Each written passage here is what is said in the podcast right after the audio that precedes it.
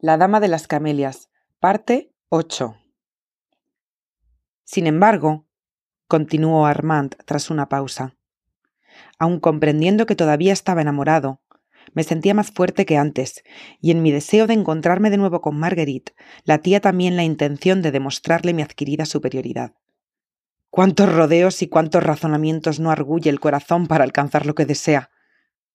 Así pues, no pude quedarme mucho rato por los pasillos y volví a ocupar mi asiento en el patio de butacas, lanzando una rápida ojeada a la sala para ver en qué palco se encontraba ella. Ocupaba un palco de proscenio de platea y estaba sola. Como ya he dicho, había cambiado mucho y no se advertía ya en su boca aquella sonriente indiferente, sonrisa indiferente. Había sufrido, aún sufría. A pesar de hallarnos ya en abril, vestía aún como en invierno y aparecía envuelta en terciopelos. La observaba tan obstinadamente que mi mirada atrajo la suya.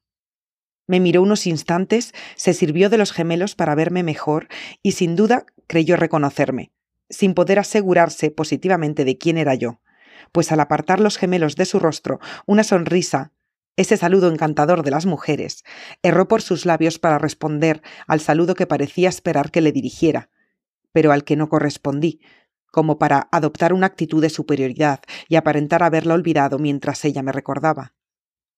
Creyó haberse equivocado y volvió la cabeza. Se levantó el telón. Muchas veces he visto a Marguerite en el teatro, pero jamás la he visto prestar el menor interés por la representación. En lo que a mí respecta, el espectáculo me interesaba también muy poco, y solo en ella centraba mi atención, pero esforzándome con todas mis fuerzas para que no lo advirtiese. De ahí que la viera intercambiar miradas con la persona acomodada en el palco situado enfrente al suyo. Dirigí la mirada hacia dicho palco y reconocí en él a una mujer con quien había mantenido un trato bastante familiar. Tratábase de una antigua mujer pública que había intentado introducirse en el teatro, que no lo consiguió y que, contando con sus relaciones con las gentes elegantes de París, acabó por dedicarse al comercio y poner una sombrerería. Vi en ella el medio de encontrarme con Marguerite, y aproveché un momento en que miraba hacia donde me hallaba para saludarla con la mano y con la mirada. Lo que había previsto sucedió. Me invitó a su palco. Prudence Duvernois, este era el acertado nombre de la sombrerera. Era una de esas mujeres gordas, cuarentonas, con las que no se necesita una especial diplomacia para sonsacarles lo que uno desea saber, sobre todo cuando lo que se quiere saber es algo tan sencillo como el objeto de mi pregunta. Aproveché el momento en que empezaba de nuevo a intercambiar miradas y gestos con Marguerite para decir ¿A quién mira usted con tanta insistencia? A Marguerite Gautier. Ah, ¿la conoce? Eh, sí, soy su sombrerera y somos vecinas. ¿Vive usted, pues, en la calle Dantan? En el número 7. La ventana de su tocador da a la ventana del mío. Dicen que es una muchacha encantadora. ¿No la conoce? No, pero me gustaría conocerla. ¿Quiere que le diga que venga a nuestro palco? No, preferiría que me la presentara en otro lugar. ¿En su casa? Sí. Es más difícil. ¿Por qué? Porque es la protegida de un viejo duque muy celoso. Mm, ¿Protegida? Encantador. Sí, sí, protegida, repitió Prudence. El pobre viejo se hallaría realmente en apuros si tuviera que ser su amante. Prudence me contó entonces cómo Marguerite conoció al duque de Bagnères. ¿Por eso está aquí sola? Exacto. Pero, ¿quién la acompañará? Él. ¿Vendrá, pues, a recogerla? Dentro de un momento. ¿Y a usted quién la acompaña? Nadie. Me ofrezco a hacerlo con mucho gusto. Pero, si no me equivoco, está usted con un amigo. Eh, sí, eh, por lo tanto nos ofrecemos los dos. ¿Quién es su amigo? Un muchacho simpático, muy ingenioso y que estará encantado de conocerla. Bien, de acuerdo. Saldremos los cuatro al final de esta obra, pues yo conozco la última. Con mucho gusto. Voy a avisar a mi amigo. Vaya. Ah. exclamó Prudence en el momento en que me disponía a salir. Aquí está el duque. Entra en el palco de Marguerite. Miré hacia el lugar indicado.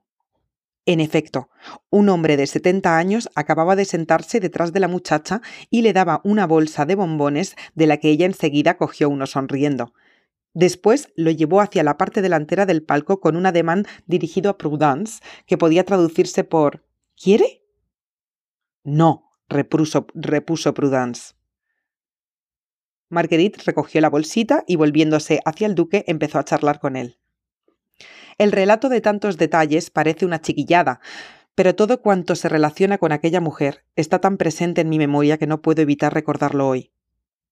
Bajé para avisar a Gastón del plan que acababa de organizar y que nos concernía a ambos. Aceptó. Dejamos nuestras butacas de platea para subir al palco de la señora Duvernois. Apenas habíamos abierto la puerta del patio de platea, que daba al pasillo, nos vimos obligados a detenernos para ceder el paso a Marguerite y al duque, que ya se marchaban. Hubiera dado diez años de mi vida para ocupar el lugar de aquel viejo bonachón. Ya en el bulevar, la ayuda la ayudó a acomodarse en un faetón que él mismo conducía, y desaparecieron, llevándose el trote de dos soberbios caballos. Entramos en el palco de Prudence. Al finalizar la obra, salimos para coger un simple Simón que nos condujo a la calle de Antán número 7.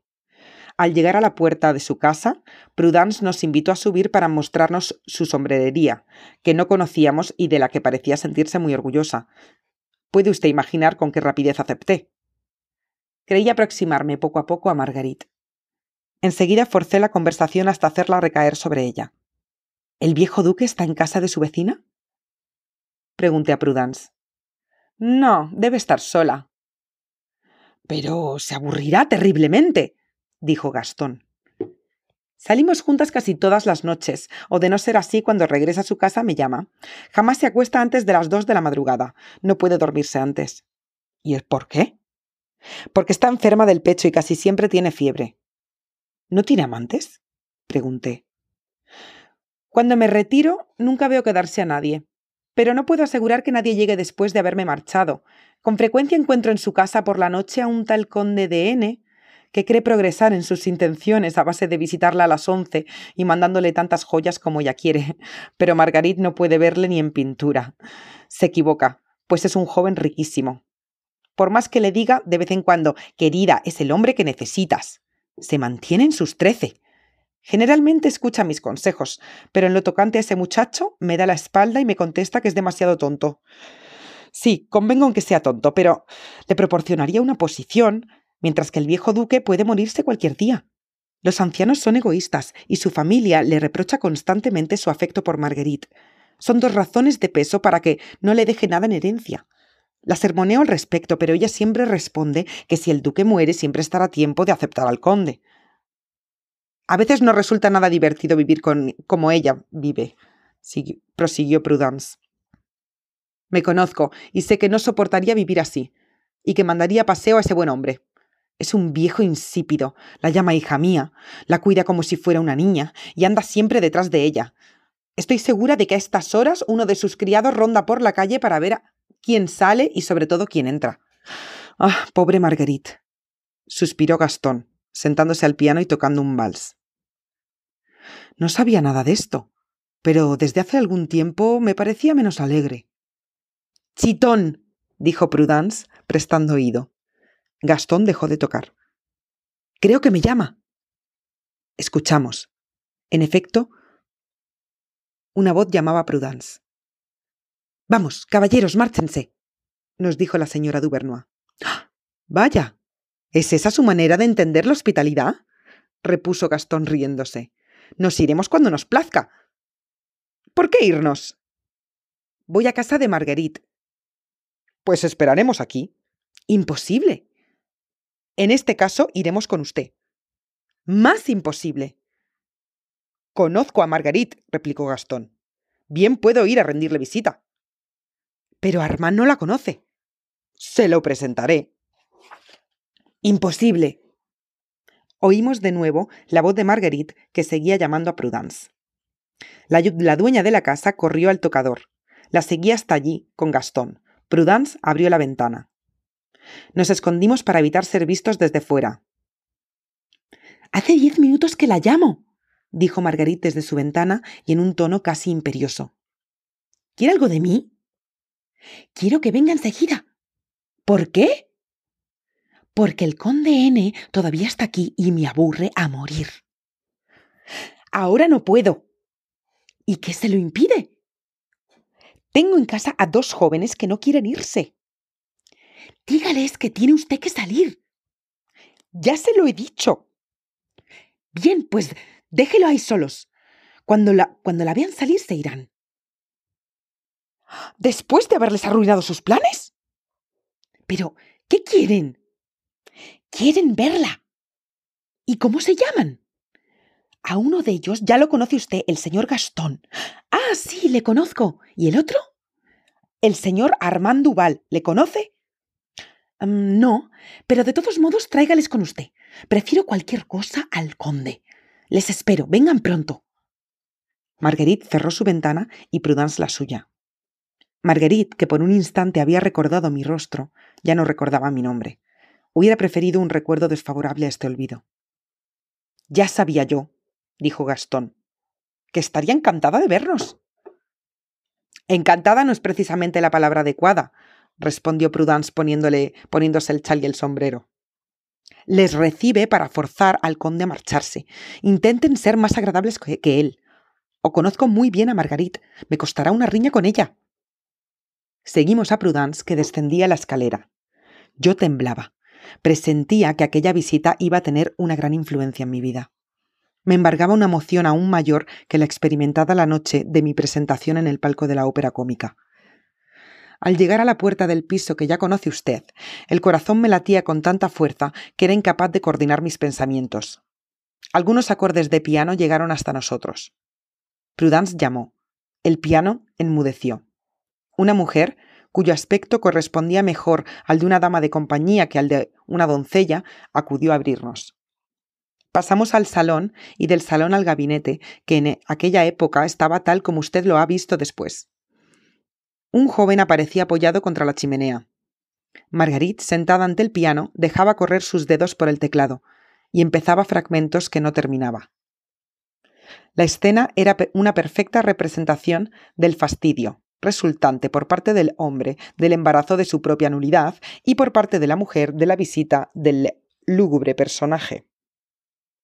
Al oír la voz de Prudence, Marguerite se levantó y acercándose hacia nosotros, tras cambiar una mirada de agradecimiento con la señora Duvernois, nos dijo Pasen, caballeros, bienvenidos. Fin.